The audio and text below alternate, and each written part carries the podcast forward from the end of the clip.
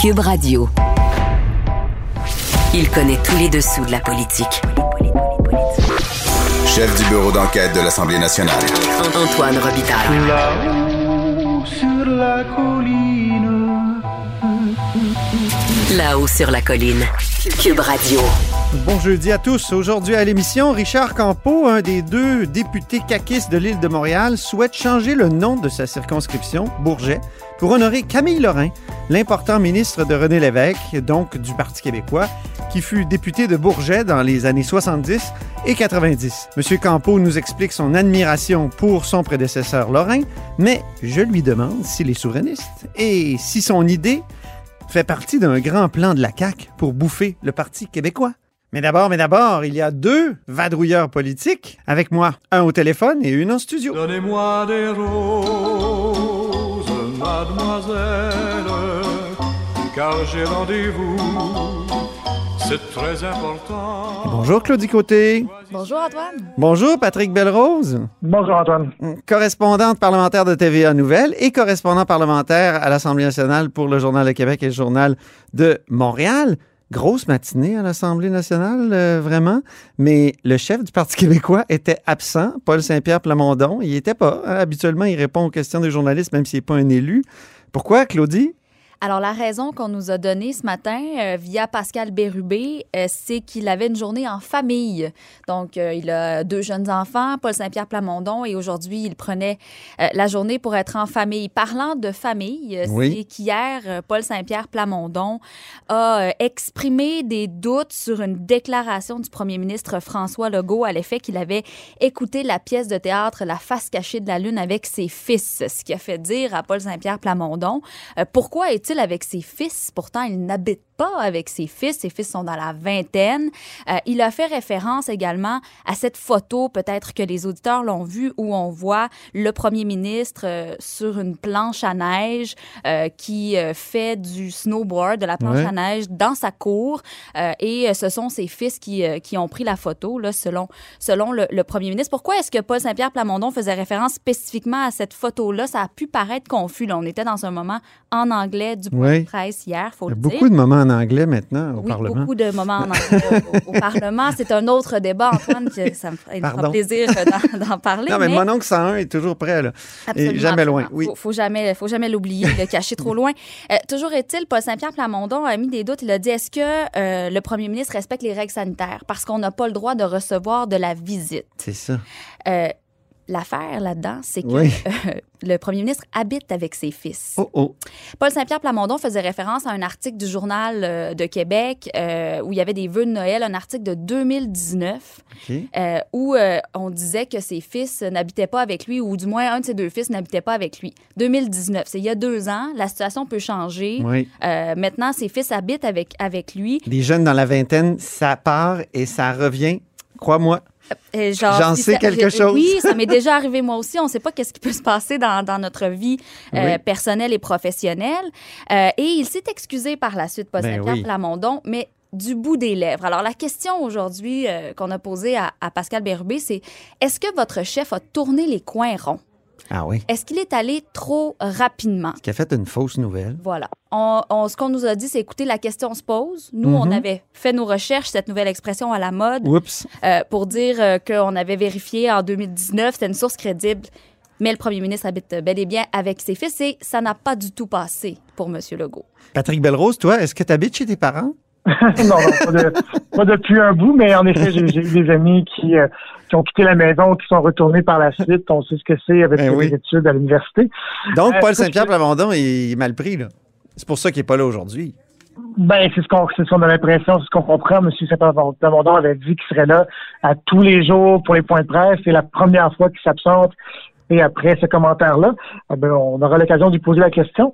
Par contre, aujourd'hui, j'étais avec euh, François Legault, euh, le premier ministre, dans un point de presse euh, avant la période des questions, comme il fait euh, régulièrement. Oui. Et je peux te dire qu'on sentait que ça l'avait piqué au vif, que ça l'avait atteint personnellement. On sait comment les questions familiales sont toujours euh, délicates avec euh, avec tout le monde et avec les politiciens, entre autres. Ah oui. Et ce que ce que M. Legault a dit, écoutez, il y a des mots quand même assez euh, assez durs, assez directs en disant parce que M.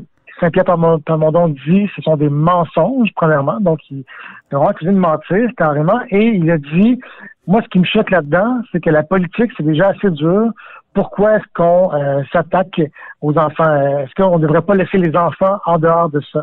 Et euh, il a dit qu'il avait parlé à, son épouse, à ses enfants, et qu'ils étaient, euh, qu'ils étaient choqués de voir que on les entraînait comme ça dans, dans l'arène politique. Donc, M. Mm Legault a mis l'opprobre sur le sur l'épaule de M. Sécor Plamondon, qui qui devra peut-être encore s'expliquer quand on le reverra au Parlement. On va d'ailleurs écouter l'intervention de François Legault. Je veux juste dire un mot euh, ce matin sur euh, les propos de Paul Saint-Pierre Plamondon, euh, le chef du PQ hier.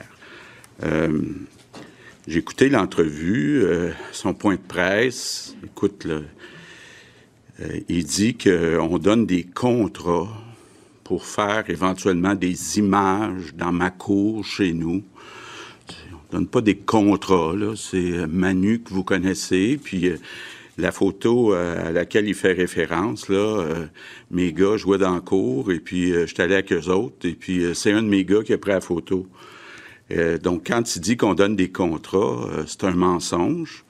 Ensuite, quand il dit que mes enfants habitent pas chez moi, c'est un mensonge. Mes enfants habitent chez moi.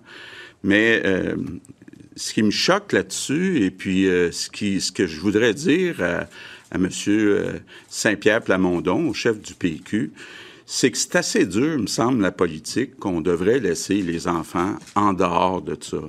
Hier, j'ai parlé euh, avec mes enfants, mon épouse, qui était choquée que, ces informations-là soient publiques. je, je comprends pas, M. Saint-Pierre Plamondon, là. donc, des mensonges, puis euh, en plus parler de famille, parler des enfants. Il me semble que on devrait pas voir ça euh, en politique. On devrait respecter la famille euh, des politiciens. Donc, c'était François Legault ce matin, jeudi, juste avant d'aller à la période de questions. Maintenant, Patrick, tu me rappelais un autre épisode où la famille a été mêlée à la politique. C'est lorsque Elsie Lefebvre avait parlé du bénévolat de l'épouse de Jean Charest, euh, Michel Dionne. Et Jean Charest, il avait répondu à la question en chambre, il s'était rassis, puis on, là, on l'avait entendu dire crise de chienne. ça, il était vraiment pas content. Ça fait penser à son mentor, hein? Mulroney, qui avait quasiment menacé de mort des journalistes qui avaient parlé de Caroline Mulroney dans une publication qui se voulait satirique. Oui, tout à fait. Une publication. Qui, qui, dépassait aussi l'entendement concernant M. Mulroney. je pense qu'on parlait de d'incitation au viol, si je me souviens bien, par rapport ah, C'était épouvantable. Ah, effectivement. Oui, c'était horrible. Le son, on ne touche pas à la famille. Non. Au Québec particulièrement. Il y a d'autres juridictions où, où, ça se fait. Là. On peut patiner sur la famille, euh, insulter. On le voit aux États-Unis, mais au Québec, ça ne mm. passe pas. C'est bon. Mais ce qui est surtout étonnant, qui est surtout étonnant, c'est que le Parti québécois a sorti cette information-là, qui finalement est fausse, euh, comme ça, dans un point de presse, sans avoir d'informations vraiment validées, sans, vouloir en faire une sortie euh, précisément. Euh, on a l'impression que c'est une erreur un peu de débutant de M. Savard Pamondon qui a été élu l'automne dernier. Effectivement. maintenant, Patrick, on continue avec toi. Est-ce qu'il va y avoir des barrages routiers pendant la semaine de relâche? Pour ben, limiter les, les, les, les variants qui ont l'air de vouloir se promener chez nous? Exactement. On sait que c'est la grande crainte euh, du gouvernement, ces variants qui sont euh, très contagieux et qui pourraient faire repartir euh, de plus belle la pandémie. donc oui, les barrages sont envisagés à l'intérieur du Québec, on le savait déjà. Il y a aussi des barrages envisagés pour éviter des visiteurs de l'Ontario. Donc, éviter, éviter que des gens viennent, par exemple, dans les chalets, viennent faire du ski. Euh, mais ce qui est encore plus intéressant et ce qui va décevoir certainement les gens de, la région de Québec, je veux dire Appalaches, c'est que les zones rouges qui auraient pu, qui pourraient basculer en zone orange bientôt parce que la situation s'améliore euh, grandement, euh, pourraient demeurer dans le rouge jusqu'à la fin de la semaine de relâche. C'est M. Legault qui euh, l'a dit tantôt dans le même point de presse. Il dit, écoutez, on, regarde tout ça, on regarde la possibilité de d'étendre le couvre-feu euh, dans toutes les zones rouges jusqu'à la fin de, la semaine de relâche et de garder ces zones-là euh, au palier rouge pour justement éviter que les gens ben, aillent dans des restaurants ou se promènent et propagent le virus et surtout, comme on disait, le variant qui est encore plus contagieux. Je trouve que c'est une bonne idée parce que quand même, on a annoncé là, une, une- un- une sorte de petit déconfinement juste au moment où on commençait à parler des, des variants. Puis les variants, comme le dit le premier ministre aujourd'hui, hein, ça fait peur, hein, Claudie? C'est inquiétant, euh, Vraiment, inquiétant, hein? les, les variants euh, parce que s- il y a ceux qu'on détecte et surtout ceux qu'on ne détecte pas. Et c'est là la principale préoccupation. En point de presse, les oppositions ce matin là, euh, se questionnaient fortement sur la capacité euh, du Québec à détecter euh, les variants. Là, il, y a le, il y a le séquençage et le criblage. Je veux pas tomber dans des termes qui sont trop techniques, mais on doit tester d'abord les, les tests positifs. là. Lorsque vous êtes testé à la COVID et vous êtes positif, il y a un pourcentage euh, qui est testé pour savoir euh, si euh, y a euh, du variant. Et ça, ça prend beaucoup de temps. C'est ce qu'on a appris. Les partis d'opposition ce matin nous disaient, écoutez, les, le cas, les cas en Abitibi, là, il y en a deux en ce moment qui ont été détectés en Oui. Abitibi. On le sait depuis hier, mais ce sont des cas qui remontent il y a un mois déjà.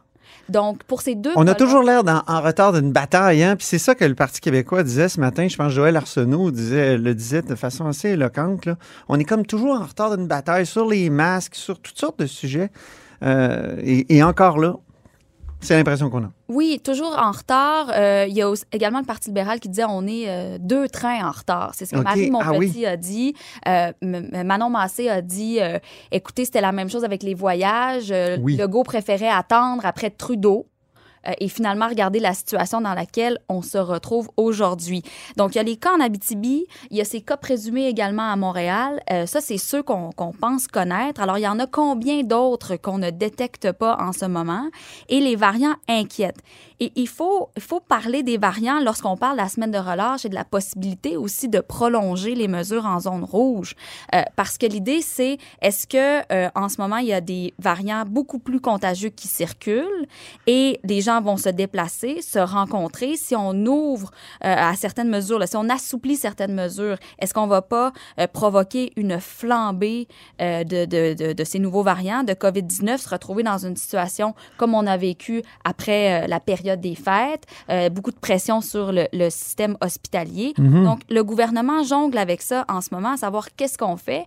Et c'est probablement pour ça qu'on va nous annoncer que les mesures vont être prolongées jusqu'à après la semaine de relâche Ah oui. peut-être. Euh, et euh, pourquoi le, le- le premier ministre est allé de cette déclaration?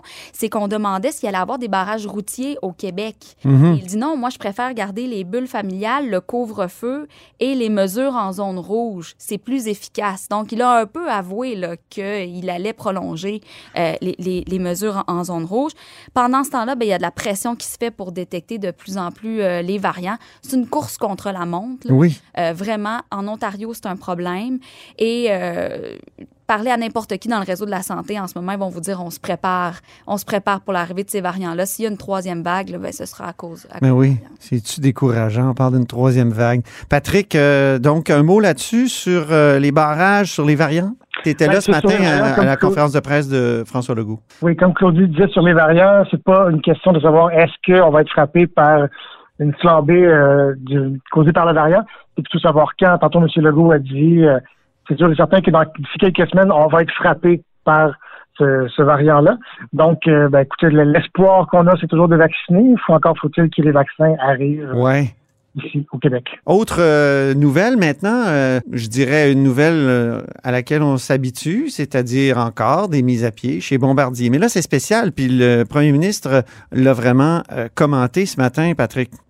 Oui, euh, malheureusement, ben, il fallait s'y attendre quand même. Euh, Il y a la situation de Bombardier là, qui est en redressement avec l'arrivée de M. Martel.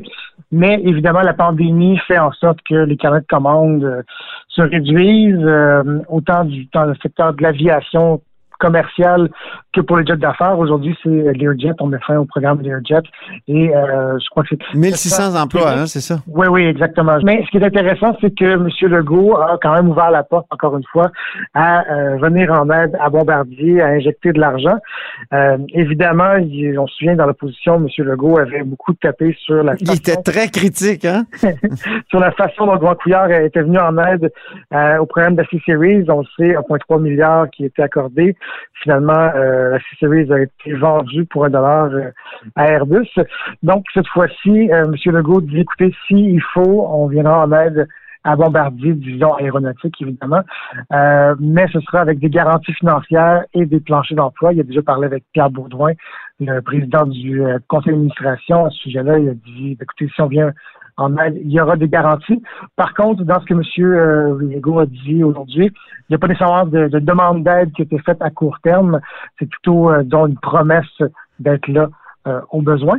Et M. Legault a aussi euh, souligné que la vente de la division ferroviaire de Bombardier à Alstom va apporter euh, d'ici peu quand même des entrées d'argent importantes. Donc, on peut espérer que ça aide la division aéronautique à se remettre sur pied et à poursuivre ses activités. Très bien. Ben, merci beaucoup, Claudie Côté. Merci, toujours un plaisir. Correspondante parlementaire de TVA Nouvelle ici à l'Assemblée nationale. Et merci beaucoup, Patrick Belrose. Merci, à la prochaine. Correspondant aussi, parlementaire euh, ici à l'Assemblée nationale, mais pour le Journal de Québec et le Journal de Montréal. Vous êtes à l'écoute de là-haut sur la colline.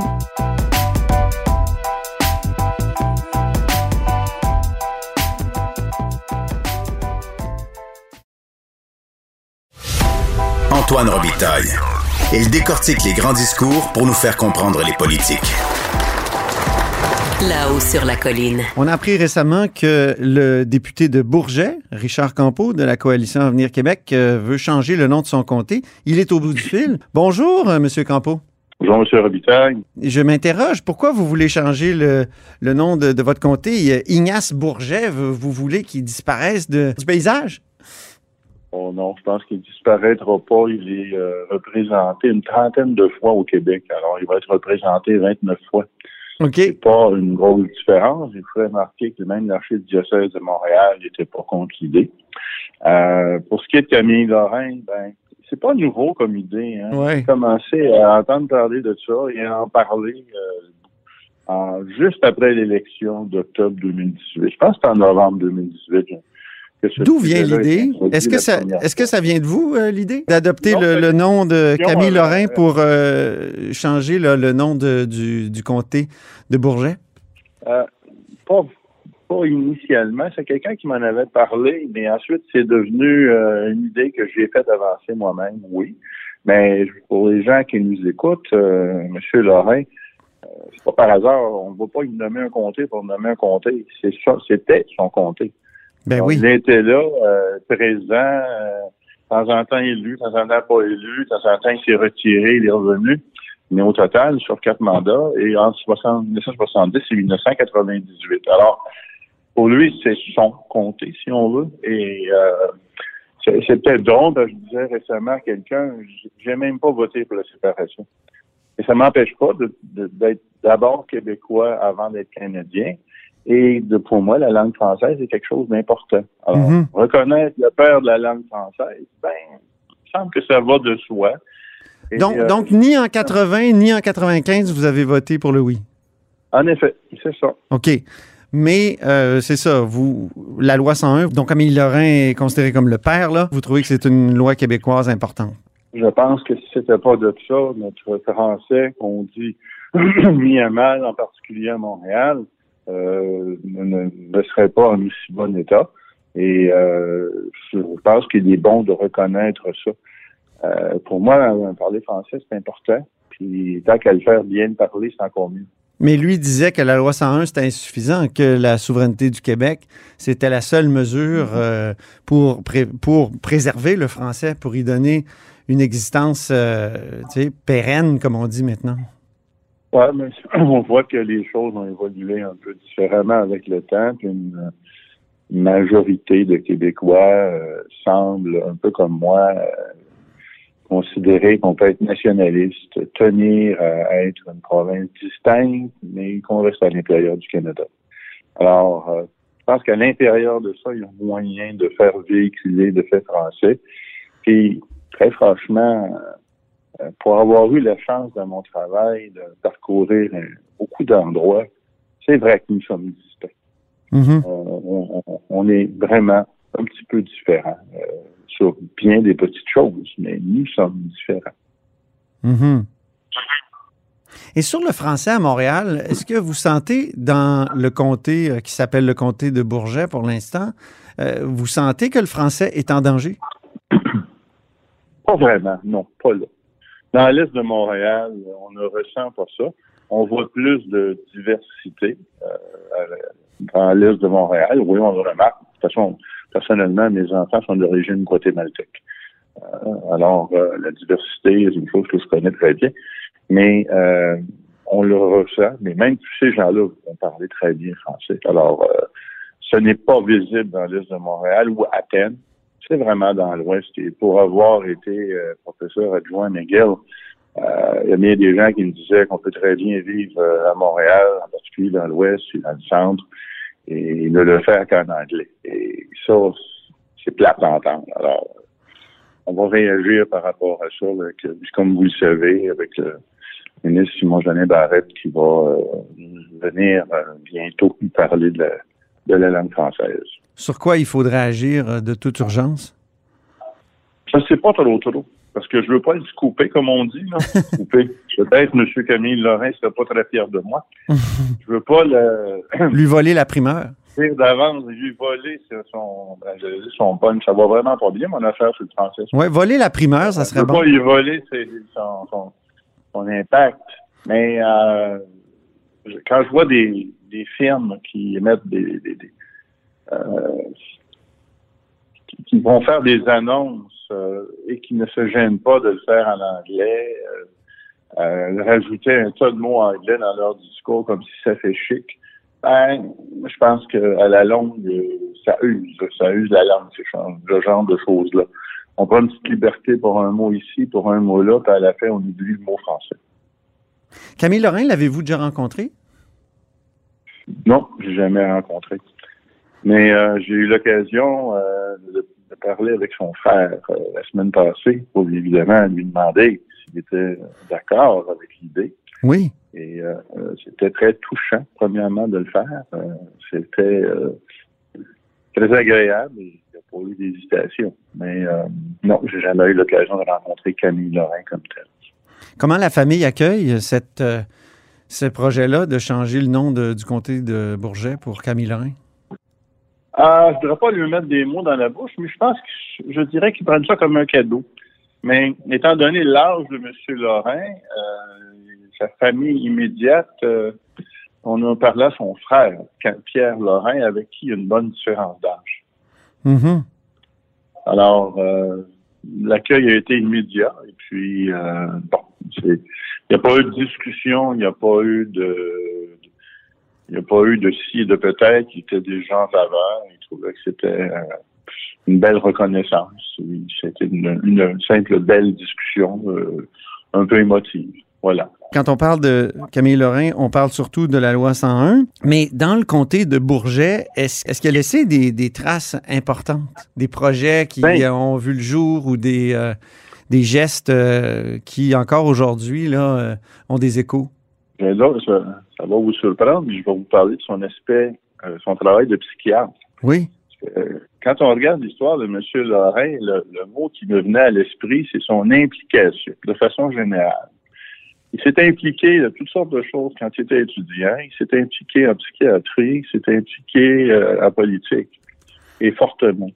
Alors, en psychiatrie, il a proposé des traitements novateurs que, en tant qu'ingénieur, je connais pas bien, bien, je, je vous avoue, là, mais Mhm. ce que je comprends, c'est qu'il y avait des, des, des traitements novateurs. Et euh, on a, ça s'est appelé l'hôpital Saint-Jean-de-Dieu, ça s'est appelé, l'hôpital euh, Hippolyte La- Louis Hippolyte Lafontaine, maintenant c'est l'Institut de santé mentale.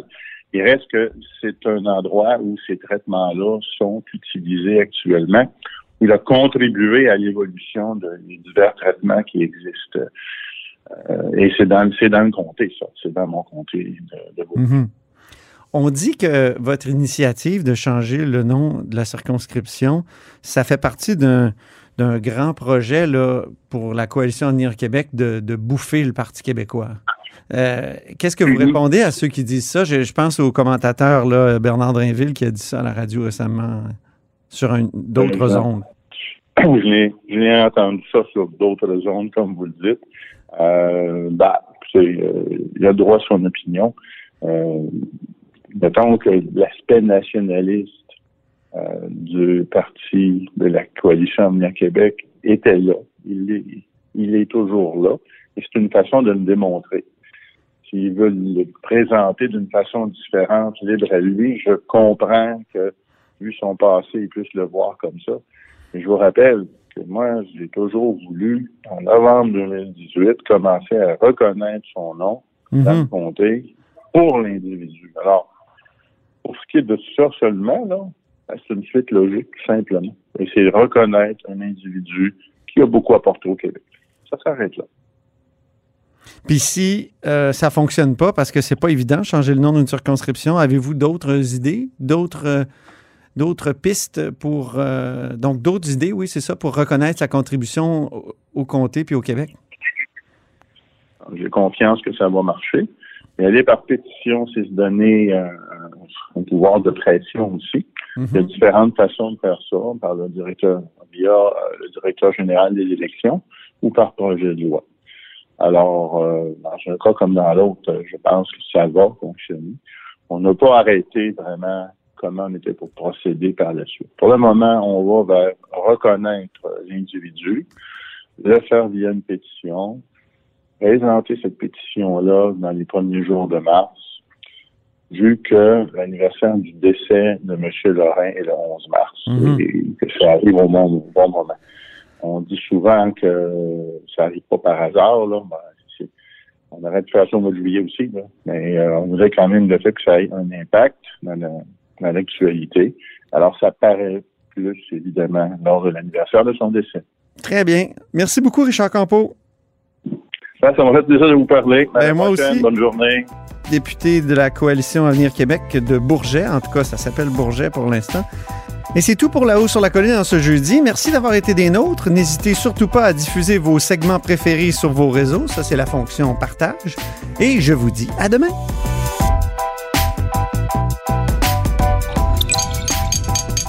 Cube Radio.